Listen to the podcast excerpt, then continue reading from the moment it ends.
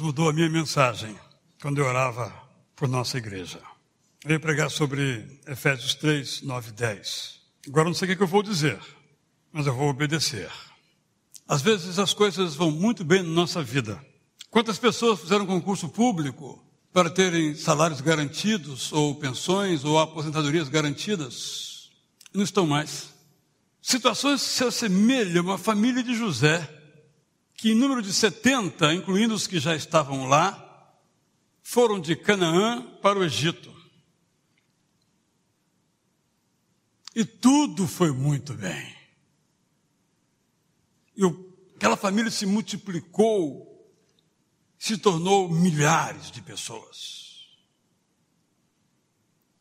Mas diz o texto bíblico que depois que José morreu, muito tempo depois, mudou a situação política. Mudou o Faraó. E o Faraó, que assumiu o poder, não sabia nada de José. Não tinha nenhum compromisso com José. Em lugar de proteger o povo de Israel em Goshen, começou a oprimir aquele povo. Posso imaginar, talvez, que aquele mesmo povo se perguntava: José não disse que foi Deus mesmo que o enviara para cá para salvar a sua família? Será que Deus mudou? O que está acontecendo? Quando nós continuamos lendo a história, nos defrontamos então com a magnífica história de José, desde os seus detalhes, que Deus estava em ação para novamente fazer com aquele povo o mesmo que fizera ao tempo de José. Agora, com Moisés. E depois de uma de um embate renhido, de idas e vindas, de promessas não cumpridas por parte do Faraó, eis que o povo então saiu cantando, celebrando, agora, finalmente, Deus ouviu a nossa oração. O texto chega a dizer que Deus, na sua resposta, disse que ele se inclinou e viu a opressão pela qual passava o seu povo. E o povo então saiu feliz da vida, podemos imaginar assim, rumo finalmente à terra de Abraão, o amigo de Deus. Mas no momento, atrás de si tinha duas poeiras. A poeira que o próprio povo levantava na sua caminhada, e mais longe a poeira que levantavam as cavalgaduras bélicas do Faraó. E as poeiras começaram a se juntar. E o exército inimigo armado contra um povo de mulheres, crianças e homens desarmados. Começaram a perceber tais pessoas que as mil maravilhas imaginadas, que aquela festa da libertação, com aquele ritual todo da celebração, que depois seria a Páscoa, ia se perder. Quem morreria não seria o egípcio, quem morreria seria o hebreu, porque a desvantagem era imensa entre ambos. Mas eles continuaram caminhando. Talvez entendessem que se caminhassem um pouco mais forte, tinha alguma chance. Continuaram caminhando. No entanto, diante de si havia um obstáculo absolutamente intransponível. Tinha o um mar vermelho.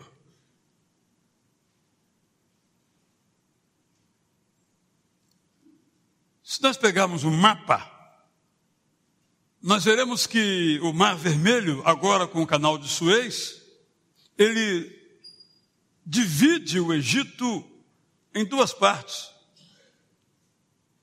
E o povo de Israel estava numa parte. Se o povo de Israel tivesse ido pelo litoral, não enfrentaria o Mar Vermelho. Hoje sim. Naquela época não havia ainda o canal de Suez. Mas Deus orientou que em lugar de irem pela região do mar, fossem pela região do interior. Só que na região do interior tinha o mar vermelho.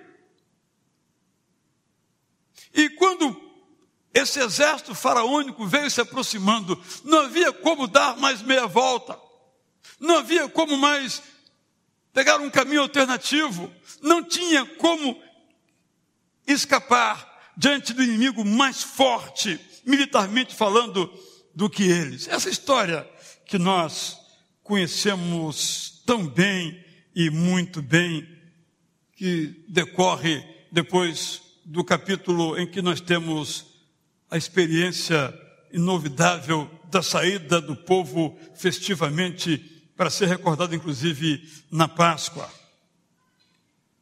No verso 37 do capítulo 12, nós lemos que os israelitas saíram a pé de Ramsés e foram para Sucote. Eram mais ou menos 600 mil homens, sem contar as mulheres, as crianças e os velhos. Com eles foram muitas outras pessoas e também muitas ovelhas e cabras e muito gado.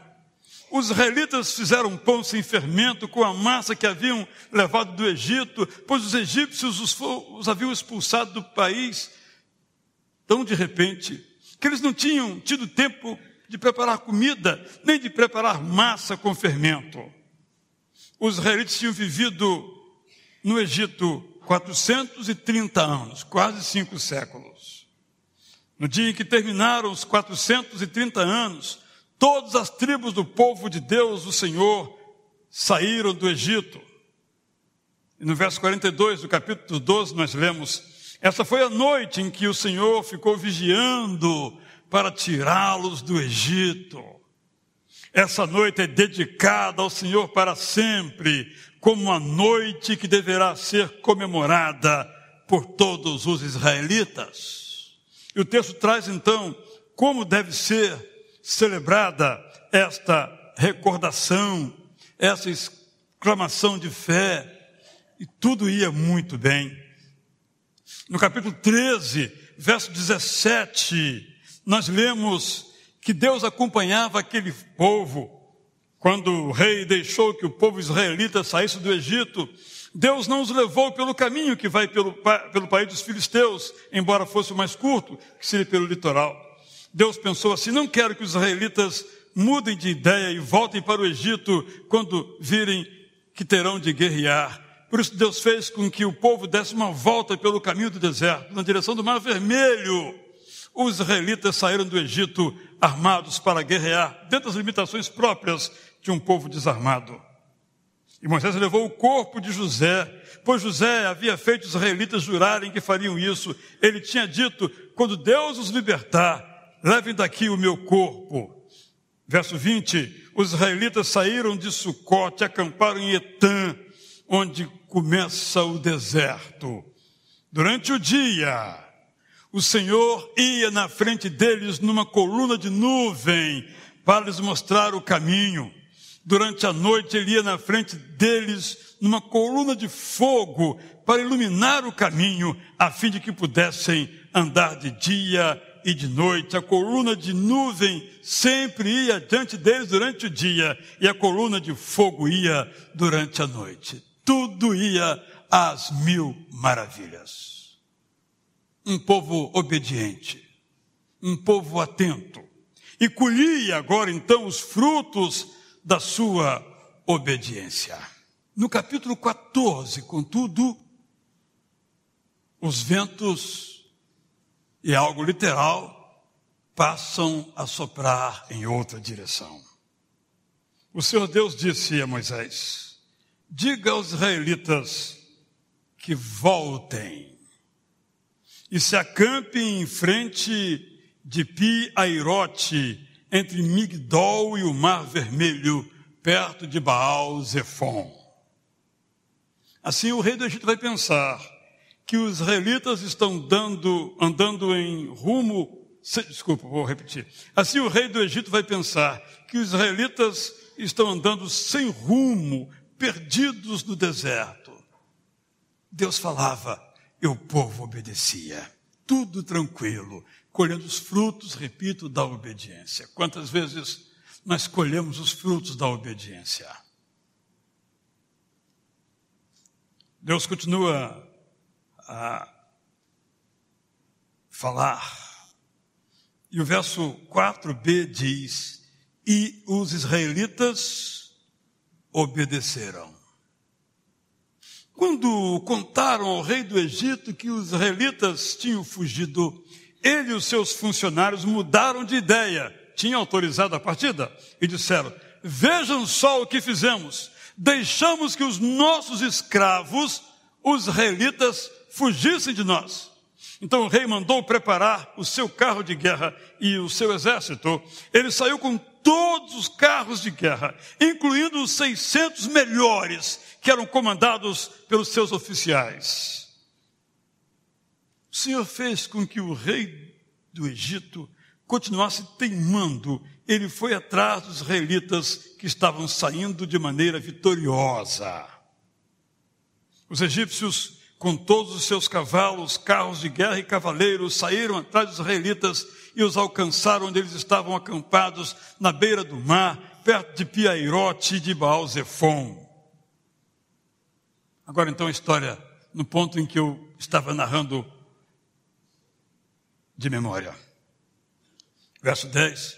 Quando os israelitas viram o rei e o seu exército marchando contra eles, ficaram apavorados e gritaram pedindo a ajuda de Deus, o Senhor. E disseram a Moisés: Será que não havia sepulturas no Egito? Por que você nos trouxe para morrermos aqui no deserto? Veja só o que você fez nos tirando do Egito. Irmãos, há poucos meses eu fiz, junto com outros irmãos, alguns aqui da igreja, esse trajeto. Hoje de ônibus, um desses trajetos dá mais de 12 horas sem parar. Você olha para um lado, areia. Olha para o outro, areia. Quando tudo vai bem, você vê montanhas de pedra e areia. Esse é o Egito, desde o Cairo. Você sai do Cairo já é assim. E o povo então percebeu que tudo aquilo não, em que acreditavam, perdoe o trocadilho, ia virar areia. Eles, inclusive. Então Moisés respondeu: não tenham medo. Fiquem firmes e vocês verão o que o Senhor vai fazer. O Senhor vai salvá-los hoje. Nunca mais vocês verão esses egípcios. Vocês não terão de fazer nada. O Senhor lutará por vocês. O Senhor disse a Moisés: por que você está me pedindo ajuda? Diga ao povo que marche. É fácil marchar quando lá na frente já podemos ver o oásis. Mas marchar quando só tem areia, areia, areia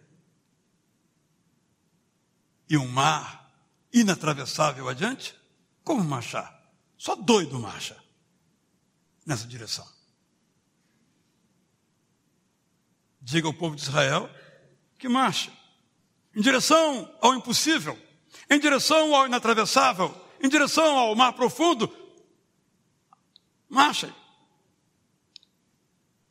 Moisés, levante o bastão e estenda sobre o mar. A água se dividirá e os israelitas poderão passar em terra seca pelo meio do mar. povo de Israel nem sequer conhecia mar. Mas sabia que mar só se atravessa de barco.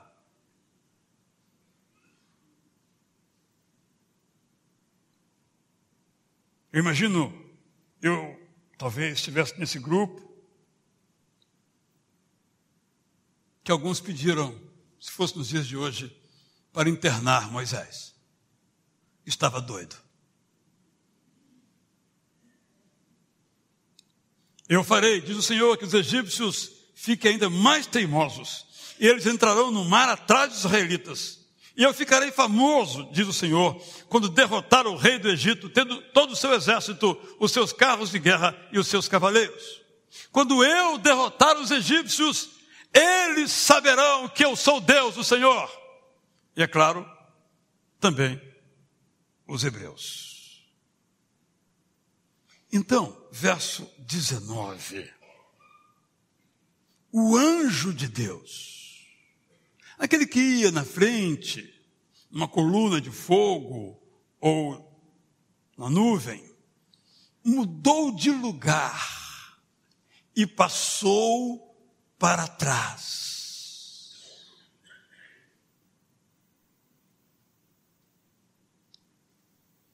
Passou para trás para passar uma mensagem entre vocês e o exército do Egito, estou eu. Eles estão vindo. Mas entre eles e vocês, estou eu. Também a coluna de fogo saiu da frente e foi para trás. Essa coluna que simbolizava, junto com o anjo, o anjo, poder de Deus, e a coluna, a presença de Deus, também foi para trás. Como simbolizando uma separação, uma barreira intransponível entre os egípcios e os hebreus. A nuvem era escura para os egípcios porém iluminava o povo de Israel. Assim, durante a noite inteira, o exército egípcio não conseguiu chegar perto dos israelitas. Porque a mesma nuvem era treva e do outro lado era brilho. Moisés estendeu a mão sobre o mar e Deus, o Senhor, com um vento leste muito forte, fez com que o mar recuasse. O vento soprou a noite inteira e fez o mar virar terra seca. As águas foram divididas e os israelitas passaram pelo mar em terra seca, com muralhas de água dos dois lados. Os egípcios perseguiram e foram atrás deles até o meio do mar, com todos os seus cavalos, carros de guerra e cavaleiros. Logo antes de amanhecer,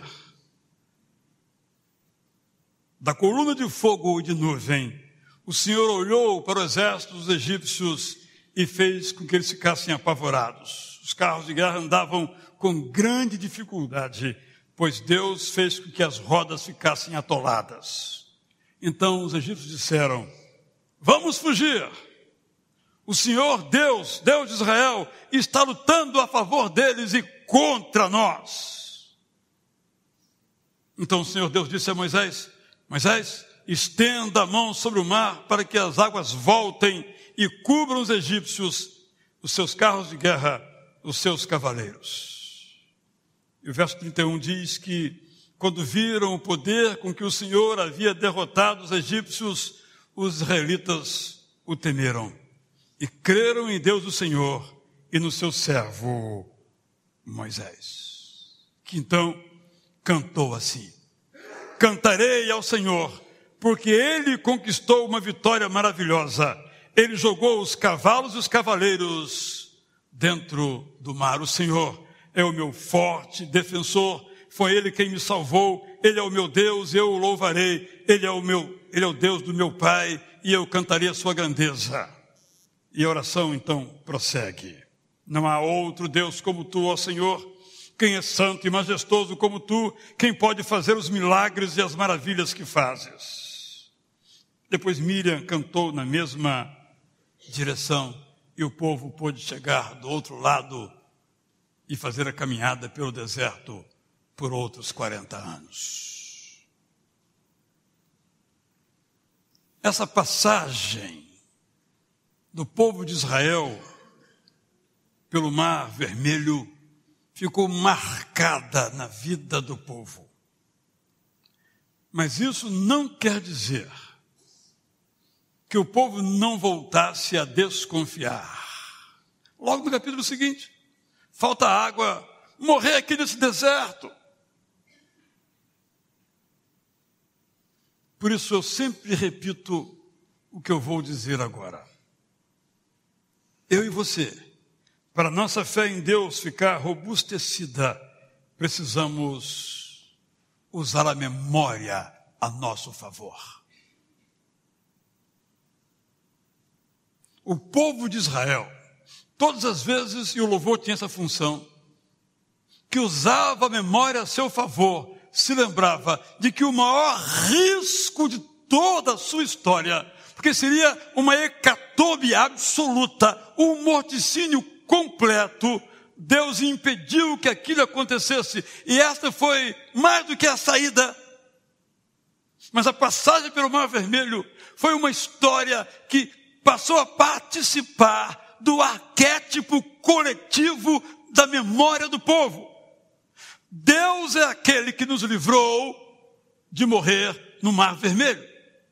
E quando as dificuldades se aproximavam e a morte era certa, em lugar de recuar, Deus nos mandou prosseguir. Dize ao povo de Israel que marche. Talvez alguns de nós aqui estejamos entre o Mar Vermelho e o exército de Faraó. Formado por diferentes situações, às vezes em conluio contra nós.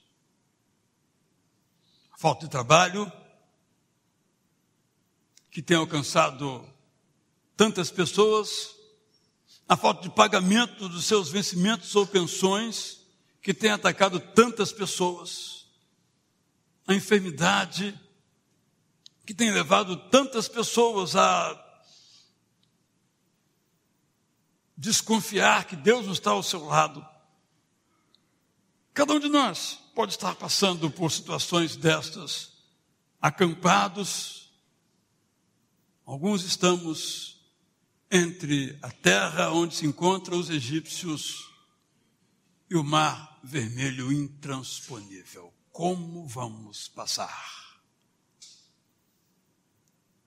Esse texto está aqui e foi me trazido à memória por Deus nesta manhã para nos dizer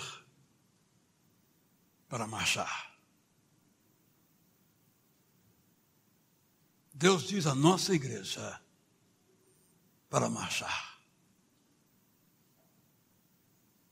Não recuar marchar, avançar, seguir para frente.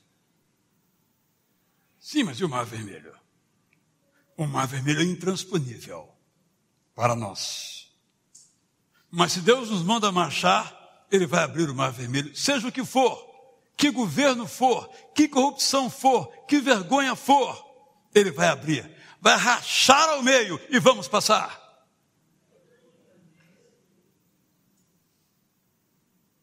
Não é a minha palavra, é a palavra de Deus. Israel nunca passou na sua história por uma situação daquela.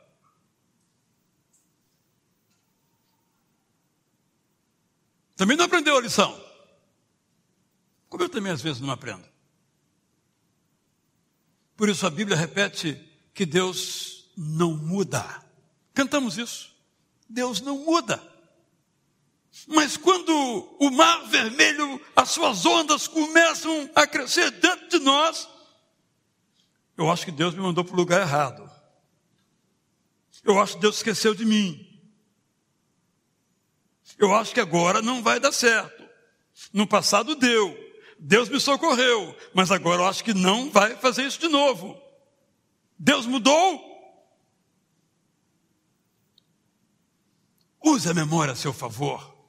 Use as suas experiências, não só as da Bíblia, mas as suas experiências, aquilo que Deus já fez com você no passado, quando também esteve às portas do Mar Vermelho e o mar se abriu e você passou.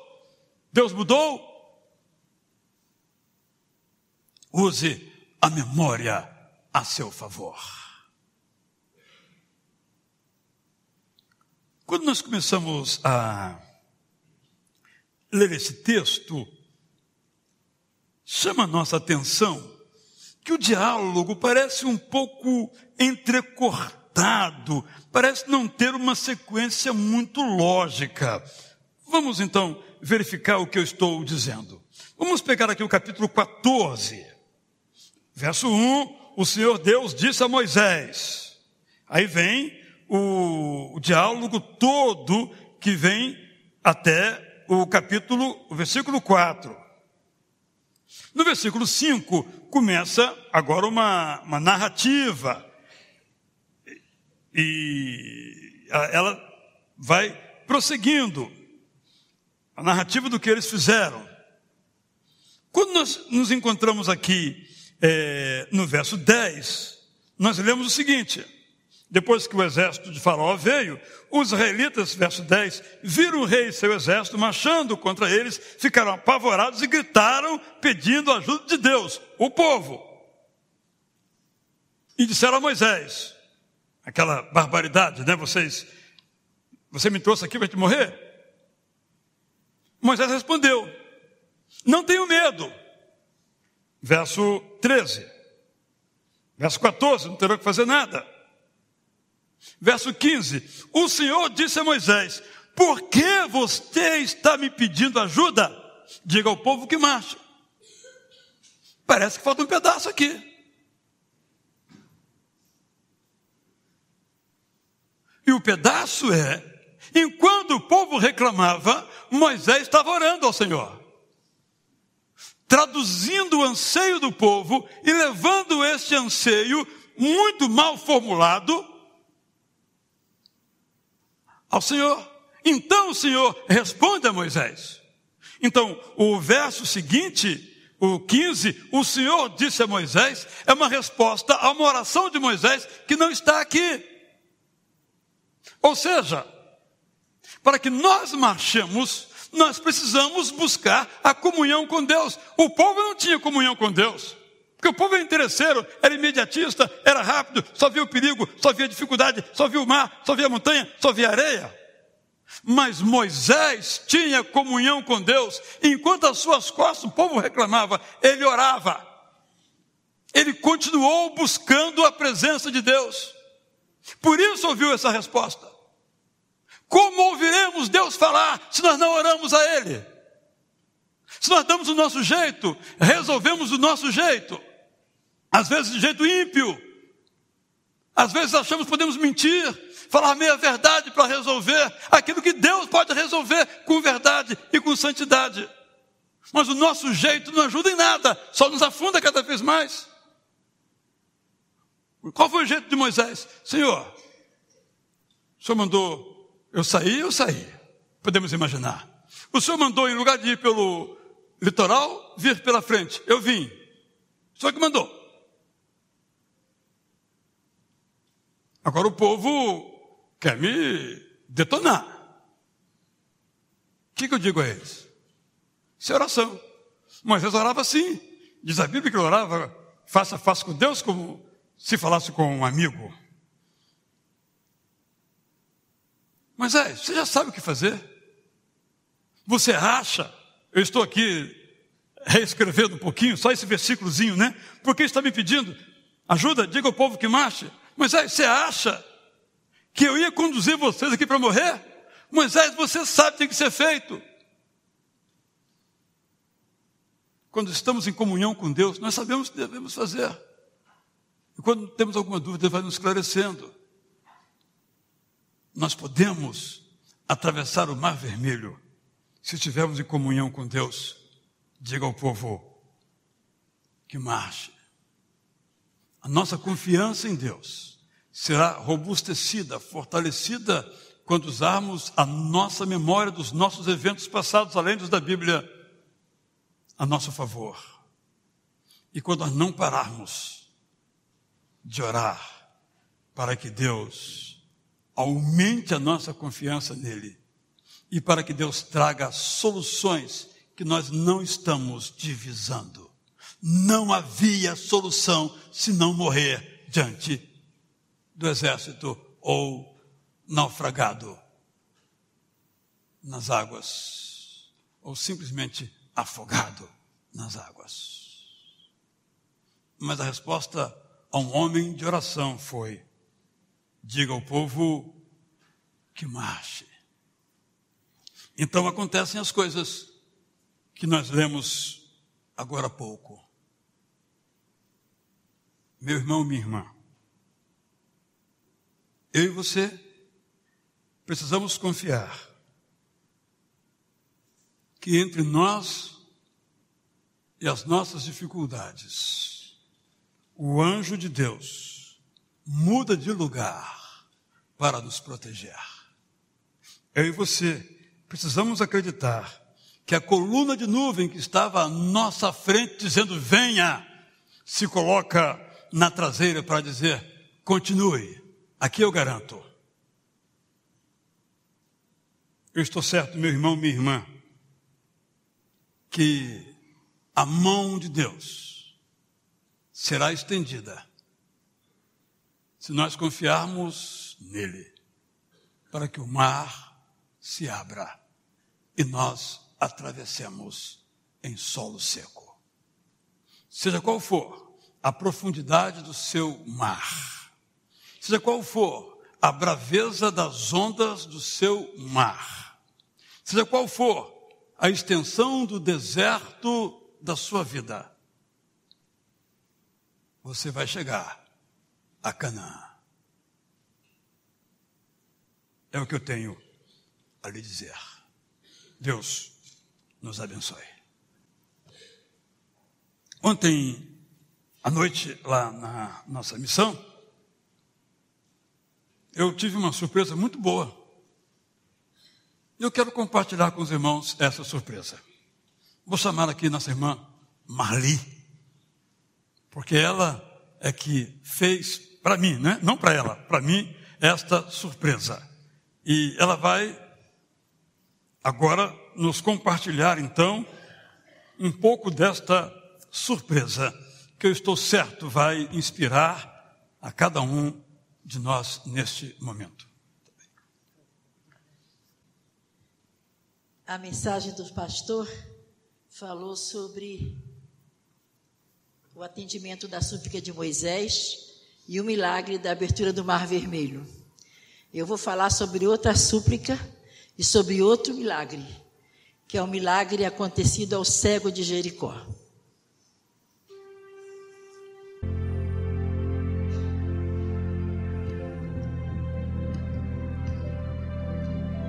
de Mário Barreto França, O Cego de Jericó.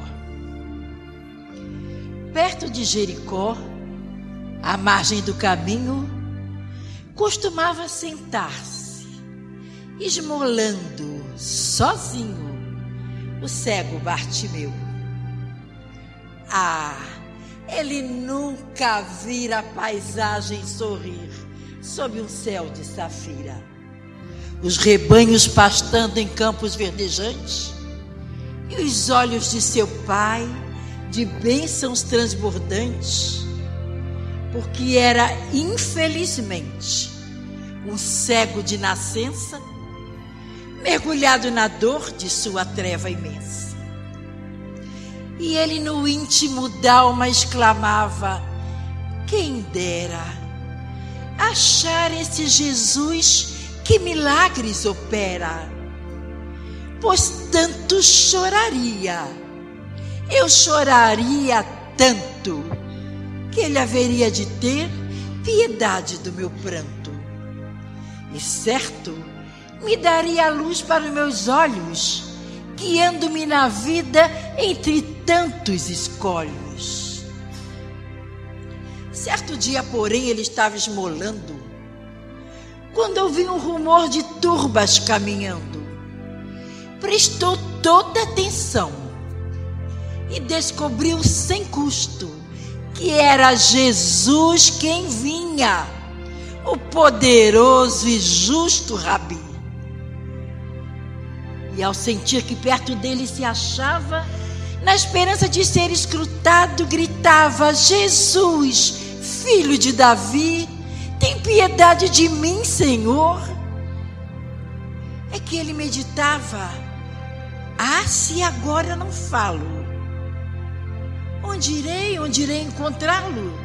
Se me passa veloz essa oportunidade, nunca mais eu verei minha felicidade.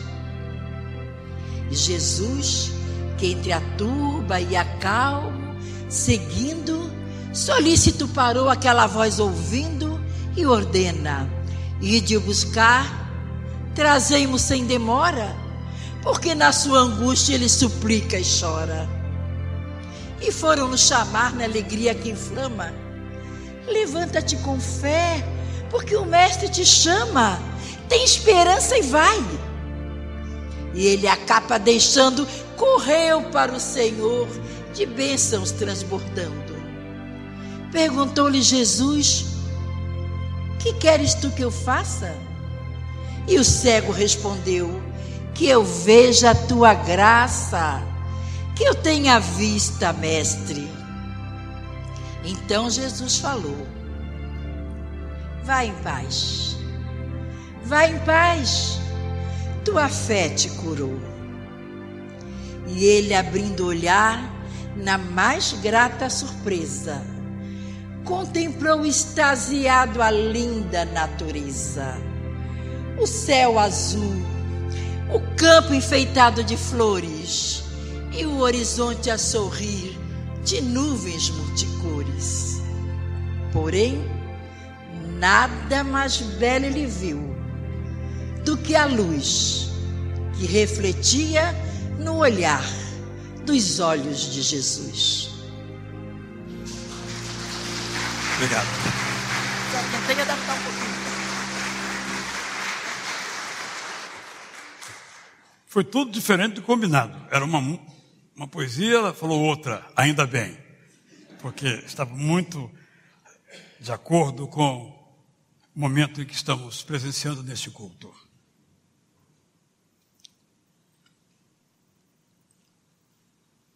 Quando todos desanimam, e há motivos de sobra para desanimarmos. Quem está com Jesus não pode desanimar, não deve desanimar, não tem razão para desanimar. Se você estivesse entre o povo do Egito, o seu exército e o Mar Vermelho. Você desanimaria ou você marcharia? É o mesmo caso hoje. Você vai desanimar ou vai marchar? Vai se entregar ou vai participar da batalha a seu favor, junto com o Rei e o Senhor de todos os exércitos? Que segurança sou de Jesus. Eu já desfruto gozo da luz. Em pé, vamos cantar esta música que estamos preparando ali para você poder acompanhar bem esta letra. Eu gostaria que mesmo que você não esteja vendo, os olhos do seu coração, dê uma chance para que vejam o mar vermelho se abrindo, porque a mão de Deus está estendida e vai se abrir. E você vai poder dizer: Eu estou seguro, porque eu estou com Jesus. Com Jesus, foi a experiência de Pedro. Ele pôde andar sobre o mar. Com Jesus, nós podemos enfrentar as adversidades, não por causa de mérito nosso, mas pela graça de Jesus. Nas horas difíceis, a graça de Jesus é suficiente. E nós temos que usar a memória a nosso favor. Nós temos que orar a Deus para entendermos a sua mensagem para nós. E nós temos que confiar, porque aquele que fez, fará. Fez nossa vida, fará. Que segurança sou de Jesus.